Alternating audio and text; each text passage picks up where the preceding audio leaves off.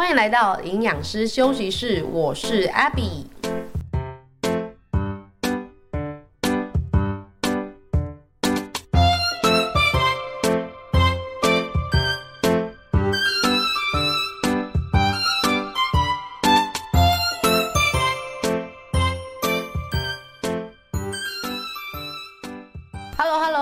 家好啊！哎，中秋节过后，你家还剩下几盒月饼啊？你知道那天我跟我学生就是在聊天，他跟我说：“哎，知道我们家啊过了个中秋，家里有七八盒月饼啊。”然后我儿子就跟我说：“妈，你要不要先丢一点给猪吃新鲜的？”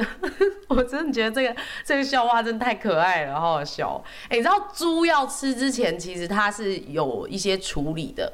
因为我之前在看那个木曜四超玩，就是一个 YouTube 频道，台志远主持的那个，他有一日系列嘛，其中有一集就在讲喷的事情，就是猪的厨余，它要吃的那个来源，它需要做很繁琐的处理哦，哈，收到了之后，可能要先把一些垃圾给清掉啊，然后还要什么。均质化，还要再加营养什么，还要加热，然后再输入那个管子给那个猪吃。我觉得那集还蛮有趣的，如果你有兴趣的话，可以去看看。话说我今天讲话可能会比较好像有一点声音怪怪，因为其实我是感冒了啦，但是已经到了感冒的尾声，什么感冒尾声就快好了。哎呀，我只能说呢，人在忙的时候。会压抑免疫系统哦，这各位真的是要注意。回顾我整个感冒历程的时间轴，要从上周六开始讲起哦。上周六的时候就中秋连假的第二天了嘛，那一天我也是行程蛮多的，中间还穿插一个要跟家人吃火锅。那当天早上呢，其实我喉咙就有一点怪怪的，类似那种你鼻水倒流，然后隔天可能喉咙痒痒那样。但我也不疑有它，因为我常常都是可能喉咙使使用过度，就教课啊什么的，偶尔会，但是多睡一下，多喝水其实就好了，我就没有想太多。那星期六的行程跑完之后回家，晚上睡觉到差不多两点多，哎、突然有一种胃管啊，你知道，就是会冷冷的，冷醒了，哎、想说不对哦，这好像是发烧才会有的症状。就拿起温度计量一下，因为也没有很高温，大概就三十七点六，但人就是不太舒服，翻来翻去的，继续睡下去。然后隔天早上就星期日，发现喉咙呢又在更不舒服，而且加上有一点头晕。但不巧的是，星期日啊是我的工作日，而且是满档的一天，因为通常人家放假就是我的工作日。那如果我在工作日一天的行程都取消掉的话，是会影响我收入还蛮大的比例，所以我就舍不得啊，舍不得休息。好，那就算了，赶快吞个维他命，然后多喝水就出门去。那过程中，我觉得真的是有点用这个肾上腺素啊，意志力给它撑过去。一回家晚上六点的时候，整个人觉得啊，突然肌肉很酸痛，你知道？然后赶快去冲个澡，九点半就直接躺在床上。当天晚上食欲也不是很好，就没什么吃。然后这样睡着睡着，晚上半夜一点的时候，哎呦，又开始好冷哦，那种寒意又来了。想说不对，再量一下体温。哎，这次真不得了，三十八点七哦，这一次的温度就真的是高烧了。然后就想说有点怕怕的，哦，怕又耽误隔天的行程，所以就半半夜起来。赶快再翻箱倒柜看一下，哎、欸，还好还有普拿藤哈，把它吃下去，然后呢，哦，就真的退烧了。隔天早上起来呢，虽然稍有不适，可是我觉得好在是我有很早睡，然后加上多喝水，以及平常的保养啊、算是不差啦哈，算是规律。好，那我就星期一早上呢，还可以还行，只是觉得软软的，但不至于到说呃全身没有办法。支撑，啊，就也还是去我的第一堂课程，也幸好的是星期一的行程我没有排得很满啦，就这样给他顺顺的过去了，然后感冒一直到今天星期二，几乎是有八成的好转了。现在就是想要趁着身体还有点不舒服的情况下呢，来劝告一下各位啊。我们常常在放假的时候，哎，才突然感冒了。这件事我不晓得你有没有这样的经验。其实就是呢，平常的工作啊，压力太大的时候，我们的免疫系统其实是会有点被压抑的。免疫系统如果它表现的比较强烈的时候，你才会有症状跑出来嘛。比如说，你就开始有红肿、热痛。哦，会有流鼻水，会有什么发炎的情况就冒出来了。但是如果你是在高压、紧张、哦肾上腺素激增的情况下，其实免疫系统呢，它是会被压抑住，它没有表现出来，那你就不会察觉，你就不会觉得自己需要休息。一旦你呢从高压的警报解除之后，进入放松状态，这个免疫系统就会突然蹦爆出来，你就会发现说，我怎么好不容易放假，可是我却感冒了。好，过程就是这个样子的，所以必须要提醒大家，趁我还很有感觉的时候，呃，我们一定要好好的爱惜身体。好，有时候。的确啦，有些机会觉得好可惜哦，现在要赶快做，但是身体到底受不受得了呢？哎，说到这个，我真的觉得平常的保养很重要，因为我已经最近啊，连续听到两个朋友都有说，他们认识的人，呃，吃了感冒药之后引发急性肾衰竭，然后其中一个还去洗肾了。我觉得这听起来真的超恐怖的，因为你觉得说感冒药好像没有那么杀伤力很严重，怎么弄不好还需要洗肾啊？哦，我觉得这个原因应该也是蛮多重的啦，不会说哎，你只有吃一次感冒药就造成肾脏如此大的冲击，原因应该不会是单一的啦。那我就好奇感冒药跟肾衰竭之间的关系，上网有爬文一下，还真的不少新闻有相关的内容哦。不过仔细看呢，有些是年纪比较大的人，有一些是他们不是单一使用药物，而是他长期可能吃了二十年，一直以来呢，只要有问题就自己去用成药这样子。所以总的来说，还是要回归到你日常是怎么对待你的身体，等到他有一天没有办法承受的时候。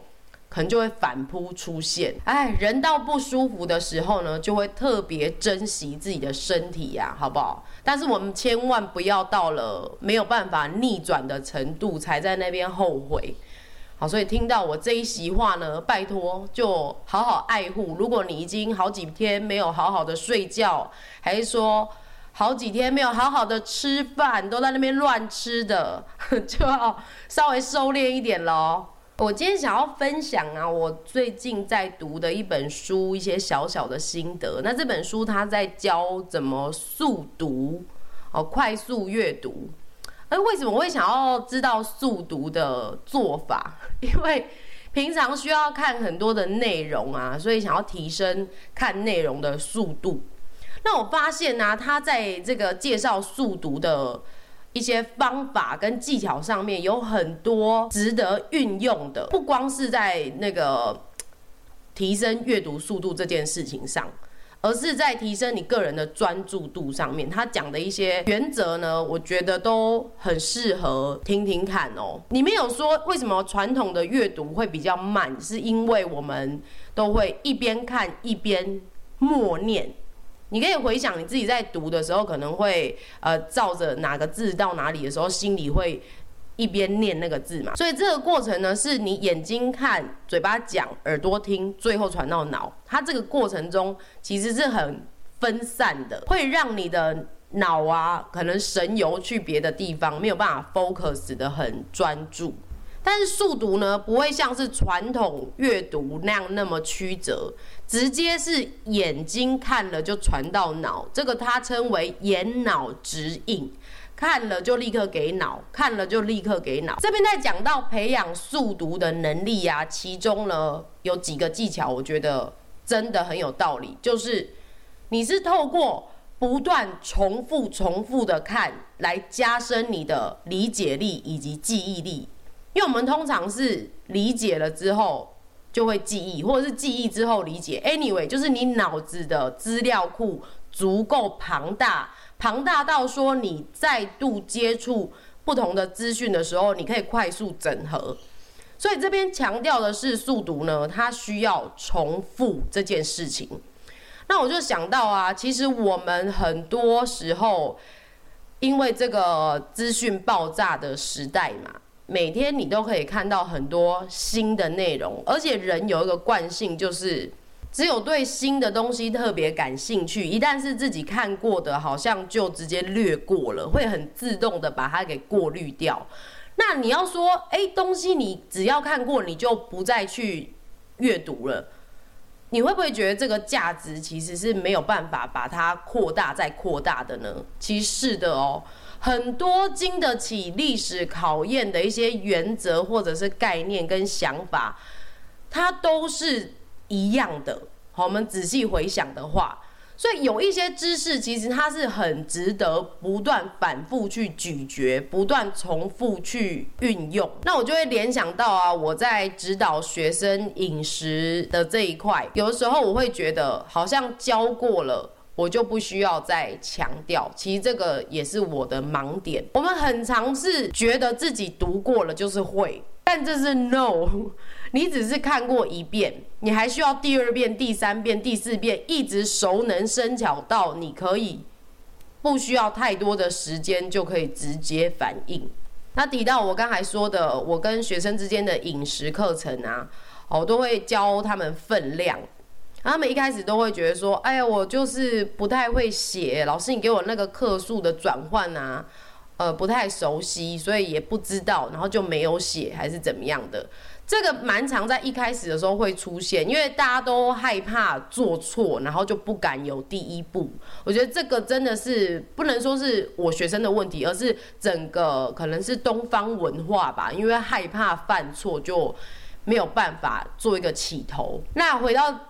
我刚才讲重复这件事情，我们其实就是需要从不断的反复练习，然后从错误中加深印象，你才会熟练一件事情。拿我自己的教学专长来讲好了，我有在教拳击有氧啊，有在教这个跳舞的课程。那我们的教材呢，是每过三个月就有新的课程。那身为指导员呢，你的动作必须要六十分钟。全部完全吻合影片的教学内容，反正老师们就是每次有新的课程，就要牢牢记好这六十分钟里面的所有动作。那我们在一开始在背的时候啊，可能动作还有一些新的，以前没有见过的，然后又是新的音乐，你要熟悉。其实一开始真的会觉得啊，好不协调哦，啊，为什么这次的歌这么难听，什么什么之类的，还会有点抱怨。啊，因为身体在抗拒这些不适应的事情，是你以前没有做过，你一定会觉得我就不习惯，所以会反抗。不过经过不断的练习，你规律给自己安排，可能每周两到三次的给他反复重新做，哎，其实你身体就会变得比较灵活。然后甚至到后来，也许我教了十次、二十次之后，我还会觉得我听到的音乐好像变慢了。因为你已经凌驾在这个音符之上了，这个节奏你完全可以预测下一秒要干嘛，是或者是后两三秒的事情了。那我要讲这么多，就是要告诉大家说，这个重复练习呢，它的强大之处在哪里？我们千万不要觉得看过的东西再去看很浪费时间。没有，只要那些知识呢是很经得起考验的，你反复去阅读，你会有不同层次的收获。就像是饮食控制啊、体态管理、追求健康的这个领域来说，我们一样必须要知道。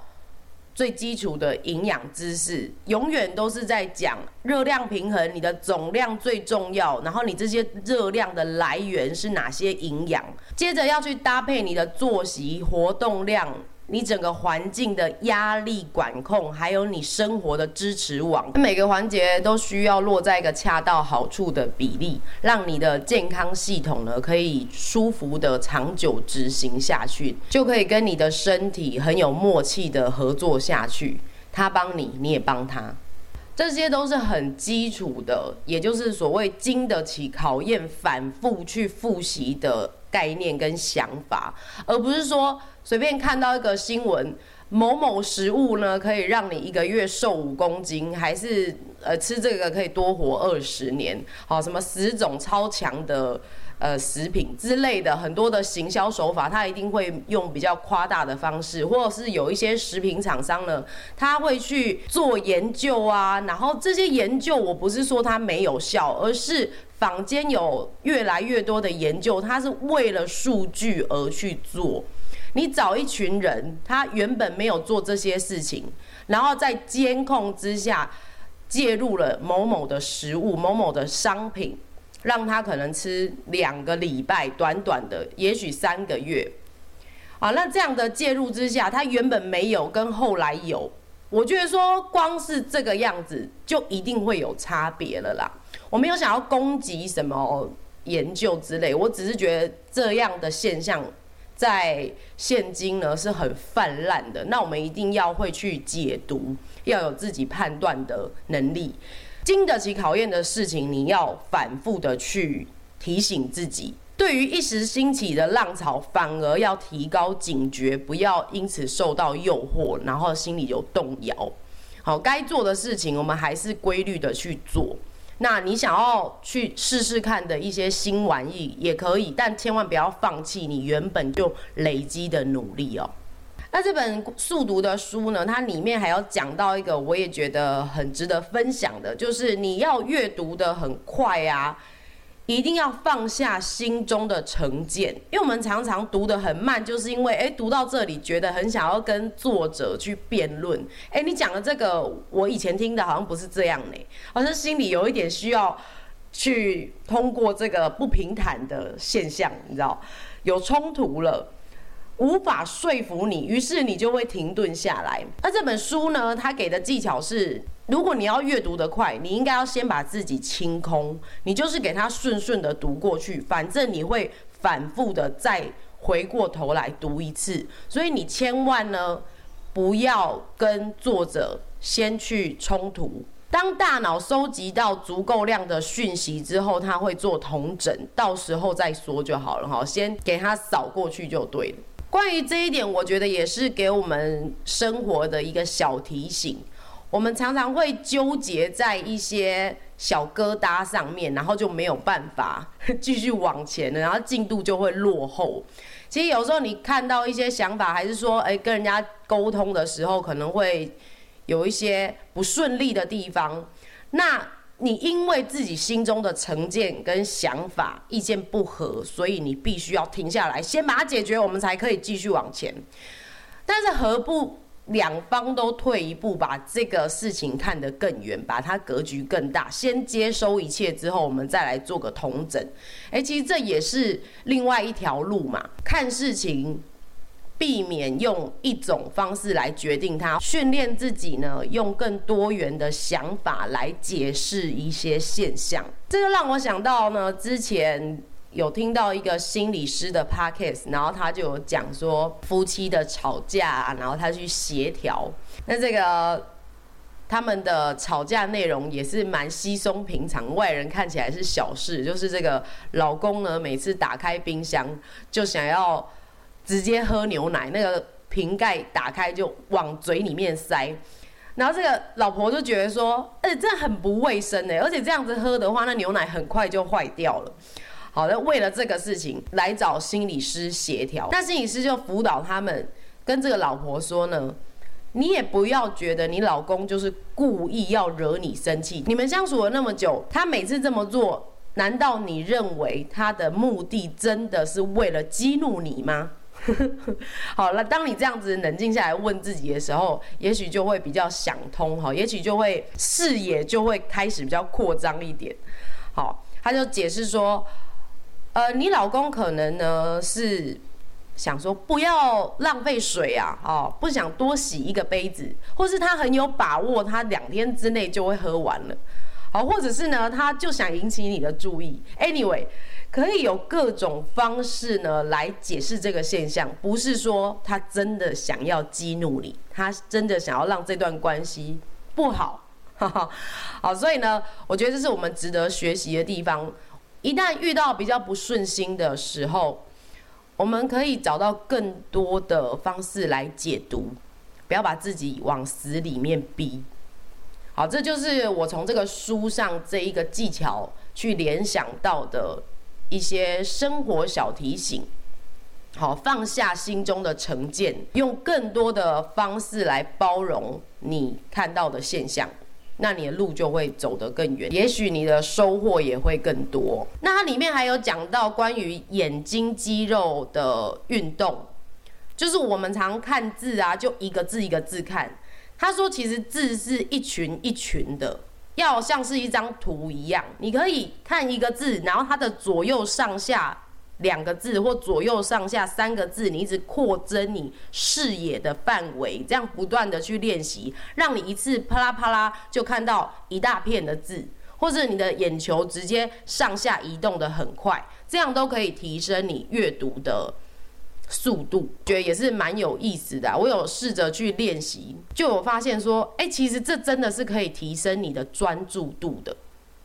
好，这也是我们现代人比较缺乏的一件事情啊。那不管我最后阅读速度到底提升了多少，但我至少觉得我在这过去两周的练习呢，我的专注度有提升，然后我每天也有强迫自己起码看个一百页的书。其实我就只有重复两本书，然后把它一直重翻重翻。我就重翻这个阅速读的这一本，还有另外一本是《原子习惯》。哦，真的是要大推《原子习惯》，需要重复的看。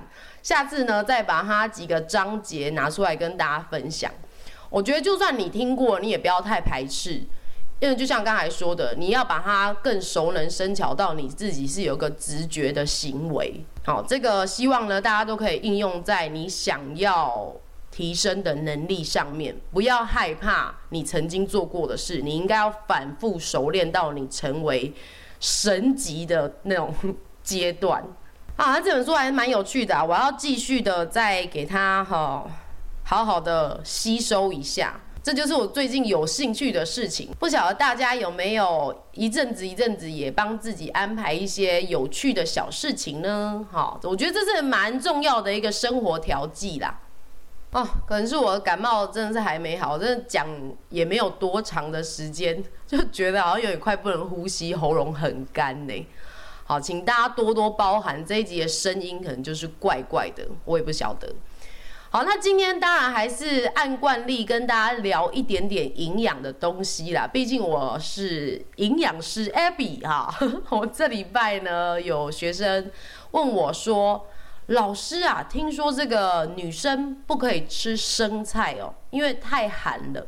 然后还听说吃的太寒的话会很容易胖，会有易胖体质之类之类的谣传迷思啦。”好不好？这个我来解惑一下。我个人呢，其实比较偏西方科学派，但是我不是说否定中医。虽然我自己本身是中国医的，我没有学过一些中医概论。Anyway，好，不要再扯开话题了。这边呢，我就中立的讲出我个人的观点哦。我觉得女生。没有不能吃生菜。我上网查了相关的关键字呢，是某些新闻、某些的小模女明星啊，哦，吃生菜吃的太极端了。那他们怎么吃啊？他们是三餐都吃，哦，是完全没有在吃一般的正餐，没有其他的食物。等于说他一整天是只吃生菜，然后就吃出毛病了。我觉得这是很极端的例子。这不能够直接宣判女生不能吃生菜。我这边就来看到一个新闻，在讲一个女明星，她说她一个月三餐都只吃生菜沙拉，顶多是沾一点点的酱汁，然后还害她一整个月都没有便便便哈，都没有上厕所，因为她的那个纤维啊都卡在里面排不出来。然后这个新闻的结论呢，还说什么？他看完医生之后去吃一碗卤肉饭，就马上排便，解决便秘的困扰。我觉得这新闻很烂呐，烂死了！他根本就是很不公正的报道。最后还说卤肉饭让他排便顺利，这个如果你没有看到故事的前因后果的话，你可能便秘的人马上跑去吃卤肉饭了呢。哎，安内姆汤呢？所以我们看东西、看资讯，我常常都跟大家一再的强调啊，哎，你一定要完整的知道，而且自己要有判断的能力啦，哈。那这个女明星她当然太极端了，全部都吃生菜沙拉加一点点酱汁，饮食完全没有油脂，也没有。足够的食物残渣的体积，那没有办法去刺激你肠道蠕动，当然会造成说，你就变不出个什么东西嘛，你根本连渣渣都没有啊，当然便秘哈。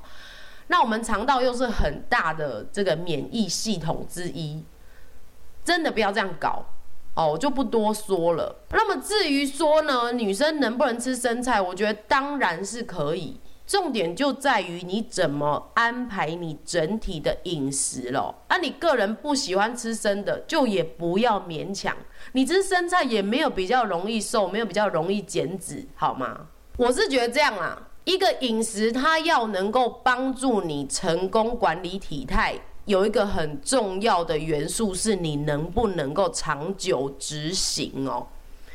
好，那回到讲说吃生菜这件事，对身体上面为什么太寒啊，什么易胖体质这种说法，我归纳几个原因哦。第一个，热量太低，就像刚才讲的那种新闻，有些女生或不要说女生了，这样好像我们有点在攻击女生哈。有些想要管理身材的人，他为了在短期之内大量的降低自己摄取的热量，所以只吃生菜。哦，这是极端饮食，造成说，哎，突然身体断了能源。那这个情况真的是尤其女生，因为有生理期嘛，你突然能量的供应很不足了，你这种生育的系统，你这个荷尔蒙的平衡出了状况，你当然反映出来，比如说停经啊，比如说就。内分泌失调什么的啦，好，我我是不喜欢讲一些话来吓大家，但是真的有人就是走这么极端。好，这第一个就是热量低造成的，那当然你就是因为没有均衡多元的摄取问题。那第二个生菜可能会造成的问题是卫生处理的这个状况，有的时候大家可能卫生习惯不好，也不能说不好，也许是不知道哦，可能。菜买回来稍微擦一擦就吃了，或者是青菜强强哎，好之类的啦，好，或者是你也不知道来源是怎么样嘛，啊，那你又大量的吃，可能长期之下，也不要说长期，有的人也许免疫力就不好，就刚好给他出状况了，所以卫生的问题也是一个我们需要担忧的环节哦，好，毕竟它是生的，它没有经过加热嘛。好，所以这个就你应该要先去爬文，去看看说，哎，怎么样的蔬菜比较适合生吃？那你又该怎么样子去处理它？这个你需要具备的知识呢，要先给它 get 到。好，第三个，我觉得是有一些特殊族群，其实是真的不要吃，比如说你肝肾问题，哦，你肝就是解毒的器官，啊，肾就排毒的器官嘛，啊，你肝肾。有问题的话，可能小小的一点风险都经不起。好了，再来就是这个孕妇啊、老年人啊，或是一些癌症患者，免疫力比较低落的啦，这也不要轻易的去冒险，不要轻易尝试。你丢嘞线的旁边了，还要给它踩下去。那最后当然还是要提醒大家，生菜真的不是你唯一减肥的路径啦，好不好？我们东西很多，你熟菜也可以，你吃热的菜怎么怎么不行呢？好，也现在有很流行什么温沙拉啊，好不好？不要太执着啦，终究是饮食应该要均衡多元，然后你要了解你该吃多少哈。那我这边呢，在营养师休息室的这个 IG 啊，脸书。都有放上我们的链接，如果你有需要我的减脂秘籍哈，我我有一个一张图可以送给你，有我们要开始规划体态，你该吃多少，然后食物怎么分类的一张表格，有需要的朋友可以点击链接去得到哦。好，真的是很希望呢，可以帮大家破除一些迷思，安心的吃东西呀，啊，这很重要，安心真的很重要。接下来台湾还剩下一个廉价哈，不要玩太凶哈，身体还是很需要规律保养的，该早睡就早睡，早起也很舒服哦。我们 最近都六点就起来了，觉得很不错呢。好了，我们营养师休息室就下周见喽，拜拜。